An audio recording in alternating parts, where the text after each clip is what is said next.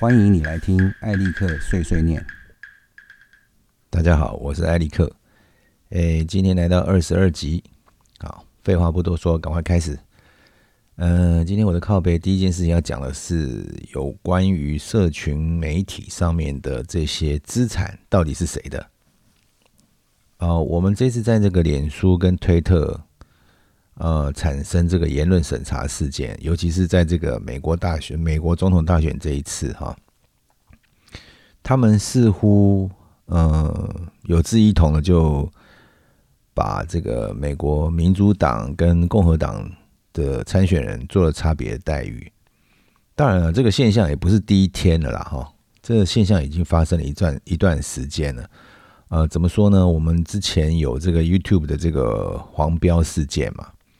我们已经开始感觉到这个私有企业，他们开始对平台上面的人做这个言论上面的这个选择，产生了一些筛选的动作哈。我不晓得这个背后的确实的原因是什么，但是现实是这些社群媒体已经开始决定说，哎，什么可以说，什么不可以说。刚开始我们是因为这个。希望在媒体上面，希望在社群平台上面不要有这些盗版啦，还是有仇恨的言论啦，还是说有这个骇客的行为啊，或是偷偷别人的版权这种事情。因此呢，这个社群媒体上面他们是有一些管理的机制，但是这个管理的机制呢，是为了要维持这个社群平台上面的公平性。呃，美国的法律上是有规定了哈。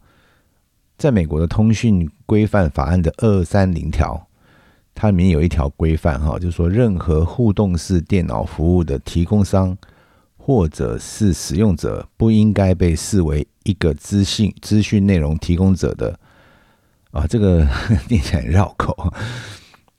嗯，我这样直接挡讲他答疑就好了，就是说你是一个提呃资讯商，或者是你是资讯的提供者呢，你不为另外一个内容资讯的这个。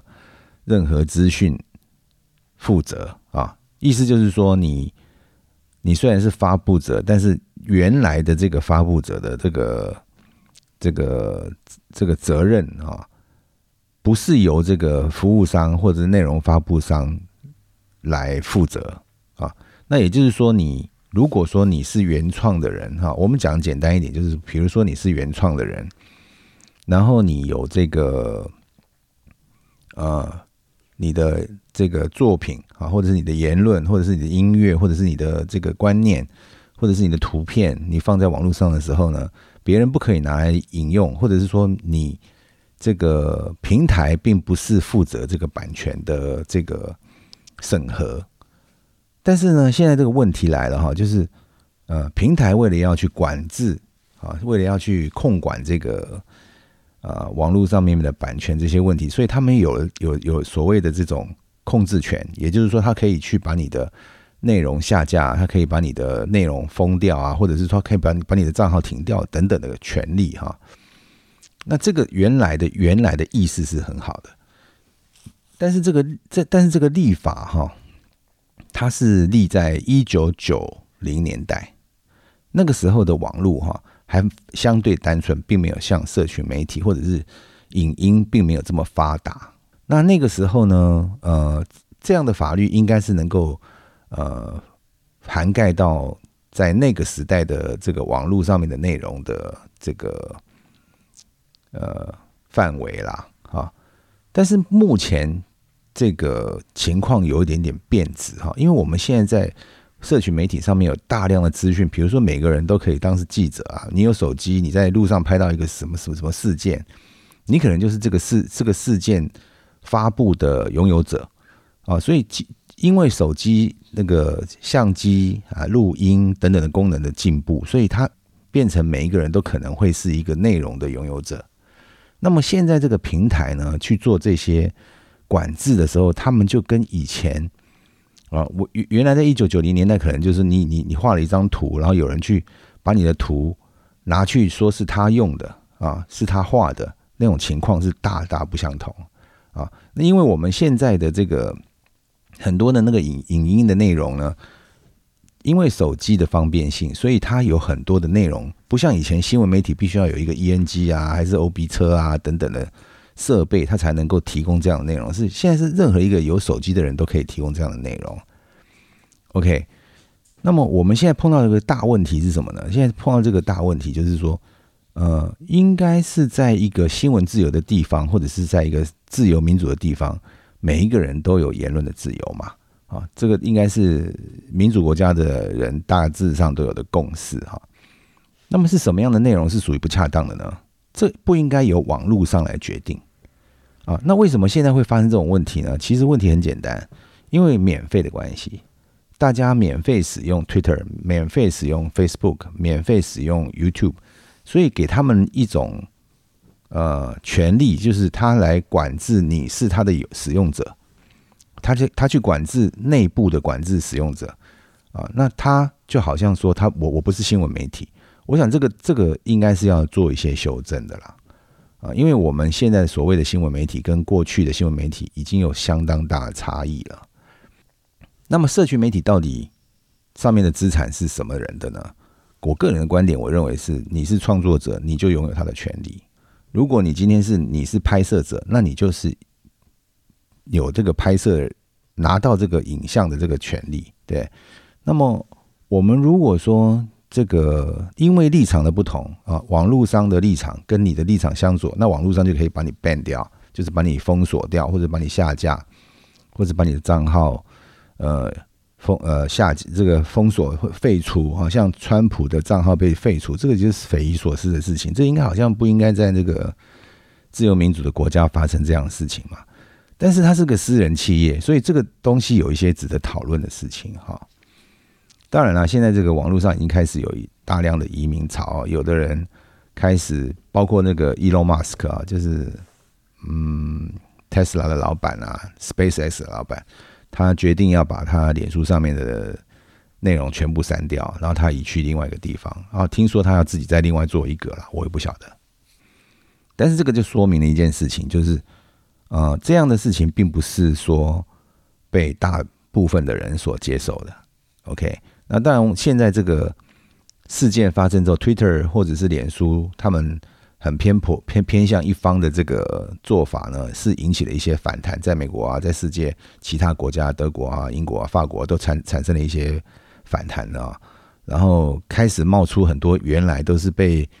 这些大科技公司压着打的这个平台慢慢冒出来了，比如说这个很像脸书的这个 MeWe 啊，比如说像这个美国很多极右派的人使用的这个 Gab 哈 Gap 啊，它长得很像 Twitter 啊，然后比如说像这个呃 Rumble 哈，他他们他们有一个影音平台叫 Rumble，它是长得跟 YouTube 很像，那开始有这些。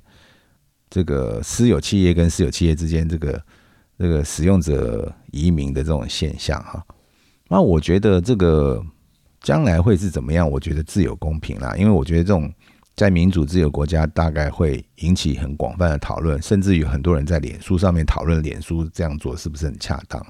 我觉得这个就是呃可贵的地方啊。那也许脸书会少少少了很多 user，可是我觉得他不在乎，他已经。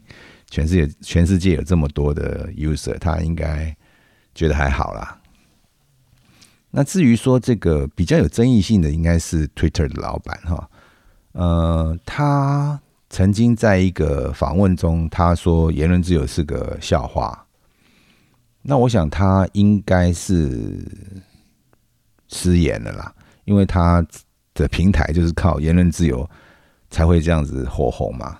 那如果他自己都不站在这个游戏规则上面去玩这个游戏的话，那你说是不是他会受到什么影响呢？这我们不晓得哈，因为他现在是一个很大很大的一个科技公司，所以我们不晓得将来会怎么样。但是我我觉得我必须要提一件事情，就是呃，这里我们再回头去看一下个人隐私的问题哈。我一直很反对大家把这个生活放在社群网站上面，因为实在太危险。不但是你会被人家知道你跟你的财产，或者是你的言论的走向等等哈。你如果有人想要跟你，如果是跟你对立面的人，他想要对你怎么样的话，他可能就会在暗中，你就变，你就站在明处，他就站在暗处了。这个的确是一个不太安全的事情啊。再接下来就是说，像这种科技公司，如果他自己有立场的话，他不是站在一个天平的中间，他有自己立场的话，他会不会把你交出去呢？啊，这个是一个一个要被重视的事情啊。假设今天这个平台，它跟你的这个言论是不对盘的，那他会不会把你的内容交给你的对手呢？啊，或是交给你的敌对方呢？啊，这个就不应该发生。我觉得这个是一个很糟糕的事情。OK，当然这个后续事情会怎么样发展，我们来持续关心下去哈。社区媒体应该是现在这个时代大家都会用，大家都非常依赖的一个这个资讯平台。那么是不是说一定会要用脸书，一定要用这个 Twitter 呢？我觉得也不未必啦。像我，我很早很早以前用那个扑浪啊，扑浪就是没有言论审查的。然后它是一个很自由的一个平台，那不过那个西这个西瓜拔辣个人各各有所好嘛，我觉得大家自己去寻找自己的这个，我觉得现在应该是开始要去想一下这个问题了，你是不是要有第二个平台、第三个平台，然后慢慢是从你觉得有不安全感的这些平台上面，慢慢的移到别的平台上面去。当然，你还是可以有你的这个数位生活然后你的 digital life 可以不用放弃。要慎选这些网络商啊，又不要让他们把你当做一个商品，或者是怕怕他把你当做一个棋子或者什么东西的哈。我觉得个人的想法、个人的发表这些东西应该是自己的，然后这些网络上应该是要尊重的。OK，我大概就是呃，社群媒体上的资产，我就我的意见是这样哈，大家参考一下。啊，接下来我的靠背呢，就真的有点靠背了啊，就是。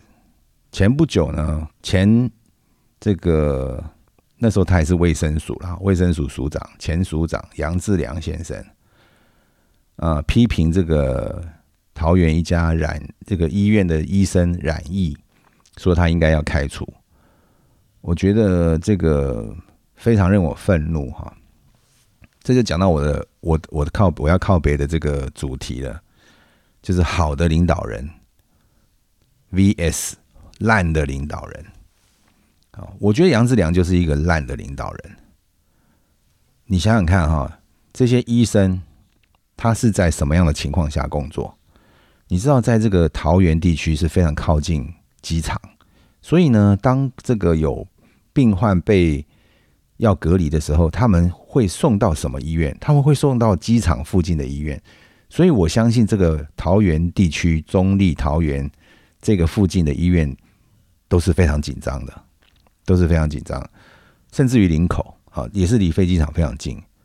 那么这些医这些医生，他们如果接接触到这些患有武汉肺炎的病人，是不是他们等于是在第一线打仗？假设你的士兵在第一线打仗，你后面的指挥官在那边讲风凉话，我跟你讲，这种状况呢，就是个烂领导人的最佳表现。这个听听了就让我非常愤怒。呃，一个好的领导人呢，就是像陈时中这样啊，充分授权、公开透明。陈时中在评论这件事情的时候也不愠不火，他没有针对这个杨志良的批评有任何火药火药味哈，他就他很平和的讲说，这位染疫的医生是个病人，不是罪犯。我觉得讲的太好了，而且他是说，像这些医生在医生、护士啊、护理师，他们在第一线，他们等于是在打仗啊。你知道那个啊，这一次那个医生他这个是一位麻醉麻醉科的医生啊。那通常插插管就是麻醉科医生最熟悉嘛。哈，我看这个新闻得知的这个消息哈，我我的我的理解是这样，通常都是麻醉科的医生去做插管的动作。那为什么要插管呢？因为你没办法自己呼吸嘛，啊，可能就是肺积水啊，或者是你的气管怎么样啊，或者你的没有力气啊，或者是你衰弱。那你你如果你你的肺部或者是气管有积水，那你是不是嗯你没有办法正常呼吸？你才需要一个外来的机制嘛？那你你假设你有积水，那你你你是不是插管的时候你会喷出一大堆痰啊、口水啊什么的鼻涕分泌物？那假设今天只是一个普通的病人，他的这些分泌物里面就有可能会有其其他就有有细菌啊，有什么的。武汉肺炎这样高度传染病的传染的这个疾病，全世界现在死亡这么多人，这么这么大的一个瘟疫，那个医生去插管，他去救那个重症病患，他等于在打仗哎。那个杨志良凭什么讲你？你有什么资格去讲这件事情？说啊，他就是防护做的不好，所以他应该被开除。那混蛋才会讲这种话嘛。古时候有一句话讲说：“将相无能，累死三军啊！”哈，古时候是左军、中军、右军三军啊，不是陆海空了啊，是左军、中军、右军，这是我的军队整个大队那个指挥官无能，就是把这些这些这些将士士兵都累死，也打不赢仗。一个优秀领导者呢，就会让每一个士官、军官都能发挥自己的能力嘛。这样就会造就一个群体的力量，才有办法强大啊！那在那后面在那边放冷箭，这是这种算是什么样的长官啊？这种长官去吃大便算了吧？啊，我是我个人意见的哈。如果杨志良听了不爽，你来告我啊！我对这种事情，我觉得我看了就非常非常生气啊！因为这样的情况之下，怎么会有一个这样的曾经当过这么高的卫生署这么高的官人？从他嘴巴里面讲出这么废的话，他就是证明了他就是一个废废废人废言啊废人 啊！我真的生气。现在全呃到目前为止，全世界有九千多万人染疫确诊啊，有一百七十多万人死亡，台湾只有七占其中的七个死亡案例。我难道我们的免防疫做的不好吗？也还还有什么好批评的呢？那难道我们现在这个长这现在的现在线上的长官做的不好吗？需要这些退这个已经退休的这个在那边指指点点？我觉得他们真的是应该闭嘴，回家领自己的退休。我们都没有觉得你这个废物领退休俸是不应该了啊！好，这骂骂心情舒服很多，好吧？那就。大家听一听啊，这也是我个人意见了哈，你们也不用跟着我一起生气了。OK，那口罩要戴好哈，要勤洗手。虽然天气很冷，水很冷哈，还是要勤洗手啊，不要不要染病了。好，接下来讲产业新闻哈。嗯，产业新闻今天大概是会围绕在这个美国 CES 二零二一。嗯，第一个新闻就是重头戏了。这个呃，Intel 第十一代 CPU 呃发表了哈，然后我们可以看到他们全面升到十纳米。呃，Intel 他们的这个虽然他们没有像这个台积电这么厉害哈，这制程制程上面做的那么厉害，可以七纳米，可以五纳米了。呃，他们目前他们的能力只能做到十纳米，但是不要小看 Intel 我觉得 Intel 现在正是在。整顿反攻的一个状态啊！我们知道这个 Intel 的十一代出来，它一定要解决的几个问题，我们是这个后面的时间还可以慢慢观察。不过在发表会上面，我们看到他们这个全面十纳米呢，表示说他们现在已经感受到这个市场上 AMD 给他的压力啊，还有这个苹果的 M1 chip 啊给他们的压力，所以他们一定要在这个新的新的世代的 CPU 有一些表现。好，那新的这个 CPU 代号叫做 Tiger Lake，哈，刚刚发表。嗯，十十一代的处理器上效能呢，呃，按照他们发表会，但发表会你们参考就好了。参有每个发表会都是把自己讲的很强嘛，所以我们先参考一下。似乎他们第十一代的 i 七就可以跟这个 AMD 的 R 七。来相抗衡，而且少了几个核心，OK，这个就很有趣了哈。那表示说，这个呃，Intel 在这个晶片整合上面是有下了一些功夫，但是实际上操作怎么样呢？我们要等实实际的产品上市以后，比如说它的 CPU 真的上来，你主机板 CPU 跟 RAM 真结合在一起的时候，我们才看得到它表现怎么样。那么可能呃比较容易看出差别的会是在笔电啊，因为这个笔电的生产厂商他们不会像是自己组装，有的人组装技术好，有人技术组装技术不好，然后可能会有一些差距。那笔电他们一定会有什么等级嘛，对不对？你你看它中中阶的产品，大概就可以看到，哎，这个第十一代的表现会是怎么样？OK。那另外呢，呃，他们也在发表会上面就是呃。讲呃提到了一个新的显示晶片，就是 Iris X 一哈，嗯，这是一个新新新代新一代的这个 Iris 啊，不跟旧的旧的 Iris 不一样。嗯，根据他们的这个宣传是说，这个 Iris S 一呢，它的效能是比以前的 Iris 还要再呃多一倍的效能。那么多一倍的效能是什么概念呢？啊？呃，那在这个宣传里面，我们看到就是说，比较像是，呃，在 gaming 的部分，它可以就是你不你你就算没有独立显卡，你用你用的是 SOC 啊，就是那个呃 System on the Chip，就是你你的那个呃 Intel CPU 上面有有 CPU 也有 GPU 这样的情况下，那它如果搭配的是 Iris X 一。你在基本上面现在可呃普遍玩的电玩，它都可以玩啊，都可以顺玩。那我想这个应该是他们主要的战场了哈，因为 AMD 的这个 Radeon 这个显示卡，他们现在也是要攻这个游戏嘛，因为它已经没有苹果这个平台了哈，苹果他们有自己的 GPU 了，所以我们可以看得到，在这个呃游戏的显示卡上面会有三家大战啊，一个是呃 NVIDIA 嘛。那另外一个是 AMD，那现在呢，Intel 又说它这个 Iris X 一啊效能倍增啊，我们看看将来会怎么样哈。那接下来呢，就是呃我自己的思考啦。我们看过去哈，这个 Intel 被称为挤牙膏公司的时候。他每次释放新这个就是新的产品出来的时候，他就是效能好一点点啊，然后还是怎么样？他们就很懒嘛，他们就不不愿意做这个这个像是像这像这一代这样根本上面的这个效能的提升哈。因此我们在过去看第十代、第九代、第七代啊、第八代、第七代，我们都看我们我们都有发现一个现象，就是 Intel 它不断的增加电压。那你知道在这个增加电压的情况之下，CPU 会发热。那发热，你的风扇就会狂转，噪音很大。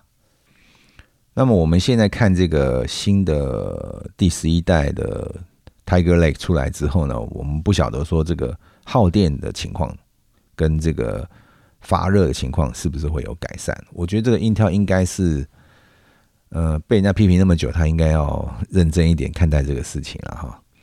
到底你如果是在工作的时候，你的笔电或者是你的这个捉鸡在那边狂吼，实在也不是一也不是一件好事情啊。好，那么另外就是说，因为我们现在在这个呃耗电量这个部分呢，呃，Intel 一直有被批评，就是说，呃，我今天用你的 Intel CPU，结果我的电费高的不得了。我用 AMD 呢，那它看起来就是省比较省电，它不需要这这么这么耗到这么大的电量了哈。不过，对于这个批评，我是觉得有一些值得商业商商榷的地方了。尤其是在 gaming 的部分哈，如果你采用 N NVIDIA 这个 RTX，或者是你采取这个 AMD 的 Radeon 那个 RDNA Two 这个世代的这个 GPU，你你注意看他们的耗电量都非常惊人，一百五十瓦、两百瓦以上哦。那那个 CPU 是不是有这么耗电？其实就不是那么重要了嘛。因为你的显示卡独立显卡就吃掉这么多电，就是就是会花很多，就是花掉你很多电费 啊。但是我们看这个笔电上面的表现，可能就会有差别哈。因为你今天笔电带出去，你的电池是不是可以持久？那耗电量是一个很重要的一个指数。尤其是你如果你不是玩 game，你是拿来做工作用的这个笔电的话，那这个耗电量其实是一个要注意看的事情。OK。好，那 Intel 讲完，我们就看它的对手。那 AMD 在这一次 CS 二零二一也发表了这个 Ryzen 五千这个笔电级的处理器哈，呃，我是觉得他们就是笔电级，这就没什么，就没什么嘛，一定会出的嘛。对你桌机的五千系列出来，你下一步一定是要出笔电级的嘛。那笔电级的是这个，他们展示的是这个 Ryzen 七的五八零零 U 哈，它的笔电都是 U U 字 U 的那个型号。那五八零零 U 有八核十六线序哈。那这个规格大家可以到网络上面去搜寻啊哈，我的感觉上是，呃，这一次 AMD 就是就是要靠着这种一次给足消费者足够的运算能力这种这种这种印象哈，然后另另外在这个节能啊散热啊都有亮眼的表现，这样这个去去表现出它在这个市场上面的技术领先的这种这种态势哈。我我认为这个 Intel 是应该要重视的，啊，Intel 应应该要在这个地方能够跟它抗衡。当然了，他们是不是没有办法像台积电一样做到七纳米或五纳米啊？啊，七纳米、五纳米为什么会比较省电？因为你你你电晶体变小了嘛，你就需要少一点的耗电量嘛，对不对？那我的电晶体比你多，啊，数量比你大，那我不需要那么多电，但是我我数量庞大，我一样可以在这个 rendering power 上面把你赢过去啊，对不对？那我觉得像这个 AMD 这这个部分的优势呢，如果说将来 Intel 有把它的这个代工丢给台积电，我不晓得啦，听有这个有这样的新闻啦。那台积电也可以用这个他们的制成的这个技术去做这个设计上比较优良的 Intel CPU，哎，会发生什么情况？这个很有趣哦，这个就非常有趣了。那么。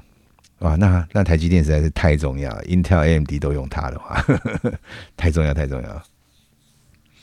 OK，那我想就是呃呃，AMD 的部分，它在大概就只有推，我觉得最重要的新闻大概就是推这个笔电级的处理器啊，所以我们将来会看到一些那个比较八核十六线序的这个 Ryzen 的，或或甚至更好的啊笔电笔电级的处理器，那么应该是在。这个笔电市场上面会有一阵刮起一阵旋风。如果你你现在考虑买这个 PC 笔电，先先 hold 一下哈。他们就是呃，二零二一年第一季、第二季就一应该会陆陆续续出来，什么 A 啊、华硕啦、Acer 啊、这个 MSI 啊、HP 啊什么的啊。呃，至于什么呃中国品牌的话，这这大家自己去找吧。好，那么接下来我要讲的是这个 LG 啊，诶，我不晓得大家知不知道，LG 一直都是在这个面板上面是闷着做，他做的非常好的一家公司哈。我非常满，我我我我我本来是很讨厌韩国货的，现在我比较讨厌中国货，我对韩国货的那个抵抗力比较变少了。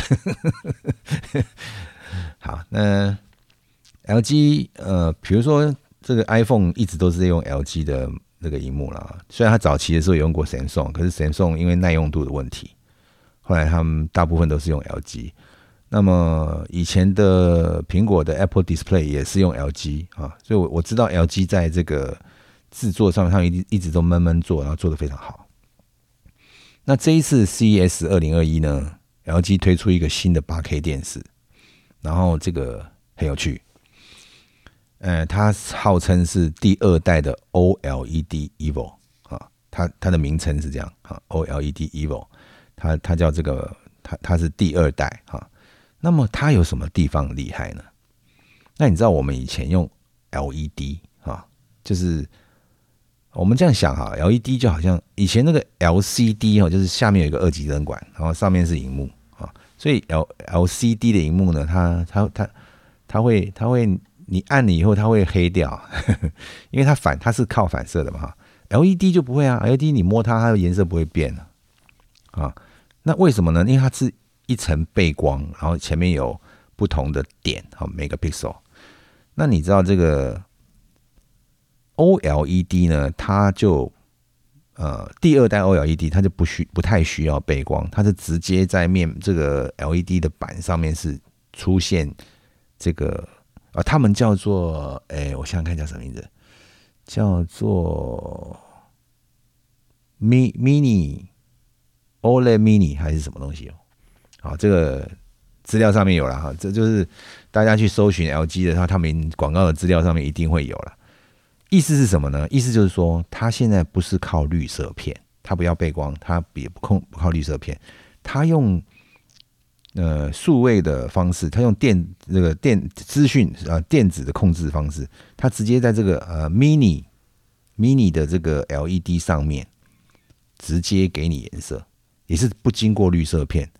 意思是什么呢？意思它会更亮，更亮，那就会有更多的灰阶啊，因为全暗就是黑嘛啊，那你更亮的话，那个白色就有更多的白色，对不对？好，那么它的这个色域就可以更大啊，所以我看到它这个呃这个新的技术出来，我觉得嗯还蛮厉害的哦，因为本来。这个我们在电视技术上面的呃进步的这个历程本来都是这个样子，所以他现在已经先做出来了八 K 电视。至于多少寸呢？我是没有仔细看啊，那个应该等到它正式商品上市的时候就会有选择，大概七十六十。呃，如果做到八 K 的话，应该应该都要做做这么大了。你 小的话就实在是太太细了，太细你看不到。要这么大的电视你才看得到，哇，那个。哦，解析度这么高的时候，你会看到很多细节啊。那它它又有这个这个 mini 的 OLED 的这个这个呃 LED 灯组啊，直接出现这个直直接给你照明，好，直接产生色光。这个我想它应该会是蛮蛮不错的一个呃。当然，我们看那个展示的影片是很难判别嘛，因为我我是用一个 Dell 的 monitor，我也不知道。它的 monitor 是在我这个上面是不是准确哈？我不知道，所以要看到实体才知道。但是它这个技术上面是对的。好，那么如果你们对这个 CES 有兴趣的话呢，可以上这个各大网站去搜寻哈啊，这关键字打 CES 二零二一，应该可以找到很多东西啊。YouTube 上面有很多介绍的影片，那可能就是要花花一些时间。好，呃，今天产业新闻大概就讲讲讲到这边哈，大概都全部都是在 CES 上面呃发表今年新产品，跟我们这个生活上面息息相关的。好，那么就跳到技术漫谈吧。我今天只讲一件事啊，这个跟上面那个 LG 也有相关 啊。我要讲什么呢？就是说，哎，为什么哈？为什么？新的影像规格，或者是为什么新的电视像这个八 K OLED 啊，EVO 为什么越来越亮？啊，为了为什么越来越亮？其实这个这个问题，它的答案很简单啊。你将来看，比如说你你在你以前在这个 HD 啊，你你跳到四 K，你就觉得哇，干四 K 好亮啊，啊，要把它调暗一点。是啦。那个没错啊，是是要把它调亮、调调暗一点，因为它很亮。它是呃呃四 K 大概是 HD 的接近四倍亮啊，就是你看呃也没有到四倍了，看看什么看什么看哪个厂牌用什么用什么技术了哈。理论值上面它是可以到四倍亮，那什么原因？为什么要越越亮呢？呃，它基本的原理是这样哈。啊，这个这个这个技术是这样：当你有越高的解析度，比如说你有你 H H D 嘛，你就是一一九二零乘以一零八零 pixel 啊，这么多 pixel，那你需要去推动这么多 pixel 呢？你其实你需要的力气就是不用那么大，对不对？那假设你要推动四 K，四 K 就是四倍 H D，你要推动四个 H D，那你是不是要提高这个推动的力量？你才能够推动这么多话术到标准的亮度嘛，对不对？那你更高的这个这个电力电压哈，那它这个 pixel 才会亮到它应该要饱满的这个程度嘛。如果你用同样 HD 的电压去推，那它可能只是灰灰的，它没有办法到最亮，因为你要推四倍的 pixel，是不是这样？那为什么要那么亮呢？奇怪了哈，有原因的哈。嗯，你如果说你有。比较亮的画面，也就是说你的白色可以很白，你的亮度可以提高哈。那表示说你的白到黑中间的这个阶层层次就会比 HD 多很多，是不是？好，那我们看一般的画面都是轮廓啊，这个渐层都是灰阶嘛。假设你有更多的灰阶，那你是不是能够描述出这个画面更多的细节？哦，我们举举个最简单的例子来讲好了。你在这个如果是用这个四 K 以上的这个摄影机拍的一张照片，你放在 HD 的画面上面看，你看，你看，你看得到这个色块，你看得到一些质感，看到皱纹，然后比如说脸了哈，你看到皱纹。但是如果你放到四 K，呃，四 K 的照片，你看到你放在四 K 的荧幕上面看的时候，你连毛细孔啊、毛啊、啊斑点呐啊，你通通看得到。为什么呢？因为它有这个能力去解析嘛，它有这个能力能力去描述这些画面的细节啊。那这为什么？这这也是为什么这个影像的这个规格哈，要一直往高解析度去调整的原因啊。我想这个另外一个原因也是商业上的啦啊。比如说你现在越高的解析度，比如你是这个四 K HD 到四 K。你会想把 HD 的电视换成四 K 嘛？对不对？那现在八 K 出来了，如果你的内容物大部分都是八 K，那你看得到啊，画面更精致，色彩更丰富，你会不会想要换呢？所以，其实推动影像规则提升的最大原因呢，不只是说啊，运算这个呃画画面的这个呃运算能力增加。啊，然后这个呃，色彩的这个科科学增加，色域变大了啊，等等的。其实有另外一个原因是商业上的原因，就是这些电视厂商希望你能够有一个换机潮嘛，你换了以后他才有钱赚嘛。你要是你的电视用不坏，他就不换，他他就没生意做了嘛，对不对？其实，在这个提升这个解析度。呃，上面来讲，其实它在这个技术上，希望能够有一个更漂亮、更精致的画面之外，也有一些商业的理由，就是希望能够有太太旧换新的这个换机潮了哈。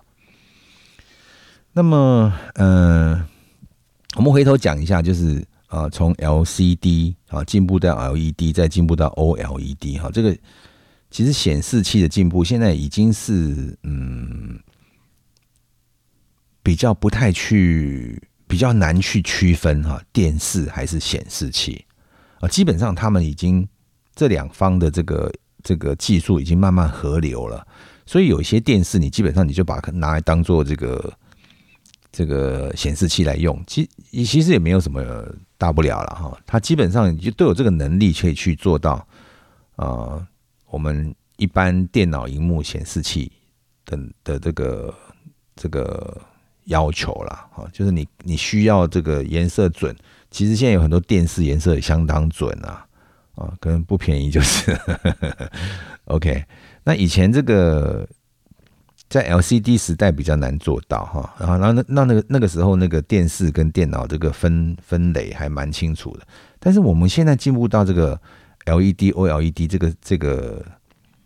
时代哈，现在 LED 已经几乎就是比较低价版的，是用 LED 了。现在高价的的 monitor 都是 OLED 了哈，因为它这个性能上面就是强过 LED 的技术。OK，那么我我觉得这个有一个可能性，就是像这个呃面板跟这个显示器，它其实你将来是不用太去区分，就是你你买一个电视，其实你可以把它拿来当做电脑的这个面板来使，电脑的显示器来使用了。可以想象一下，哇，六十五、七十寸的那个显示器，好爽啊！事实上是可以的，因为你看现在的这个有一些电视啊，有一些电视机，它后面不只是 HDMI 啊，它连 D DP 就是 Display Port 的这个插座，它都给你了，表示说它有这个能力去显示呃 Display Port 给的资讯哈。好，为什么要我我们再回头一下哈，就是为什么这个影像规格跟电视？